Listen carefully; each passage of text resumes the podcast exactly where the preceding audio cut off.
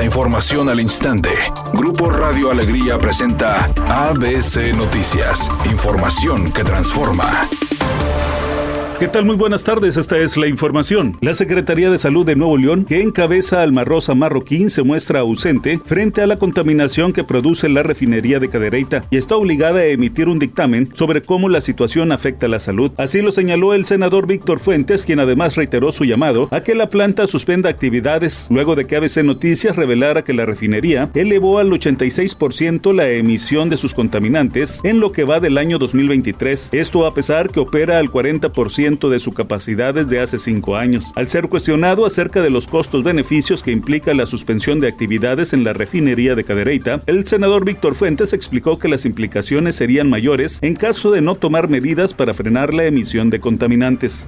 La impunidad comienza a asomar la cara en el caso del desfalco por más de 10 mil millones de pesos a la empresa estatal Seguridad Alimentaria Mexicana con la liberación esta mañana del exdirector de finanzas Jesús Óscar Navarro Gárate y dos exfuncionarios más. El juez federal Gregorio Salazar Hernández decretó la no vinculación a proceso de los implicados, no obstante que tuvo en sus manos las pruebas en contra de dichos funcionarios por el desfalco multimillonario a Segalmex. Cabe señalar que la presunción de impunidad en el caso Segalmex se robustece con la protección en la Secretaría de Gobernación de Ignacio Ovalle Fernández, exdirector de la empresa estatal, pues a pesar del fraude multimillonario no enfrenta ningún tipo de acusación penal.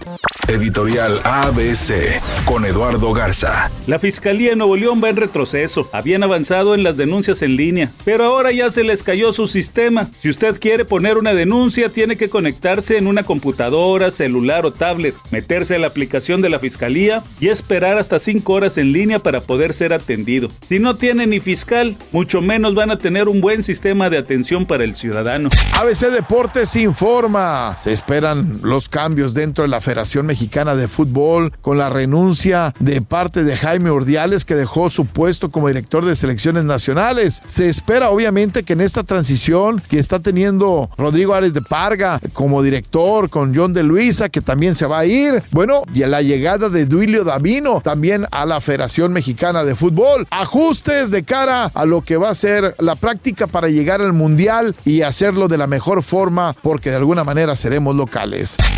Jorge Van Rankin, mejor conocido como el burro, compartió que fue despedido del programa Miembros al Aire en el que ha trabajado desde hace 14 años sin motivo aparente. Dijo que la forma en la que hicieron las cosas se le hizo desagradable, pues lo corrieron en uno de los pasillos de Televisa sin darle una explicación. El conductor comentó que aunque no sabe el motivo de su salida, se siente dolido, pues fue el primero que hizo Miembros al Aire.